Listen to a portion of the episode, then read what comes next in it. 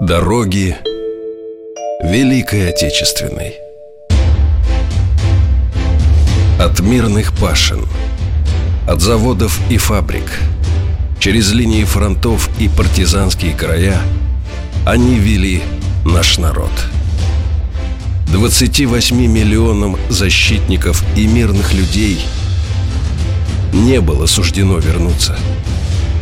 Они ушли чтобы принести своей родине победу над самым лютым врагом в ее истории. Берлинская операция, во время которой была взята столица нацистской империи, до сих пор несравнима ни с одним другим эпизодом военной истории.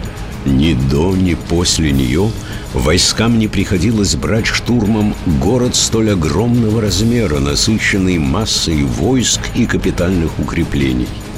Советская армия сумела захватить мегаполис, который по площади превосходил тогдашнюю Москву. Берлин 45-го раскинулся на площади в 900 квадратных километров. В городе было сооружено 400 бетонных оборонительных укреплений – Красной армии приходилось штурмовать не только улицы и здания, но и подземное пространство Берлина, сеть метро, канализационные системы, бункеры. Фашисты дрались с отчаянием обреченных.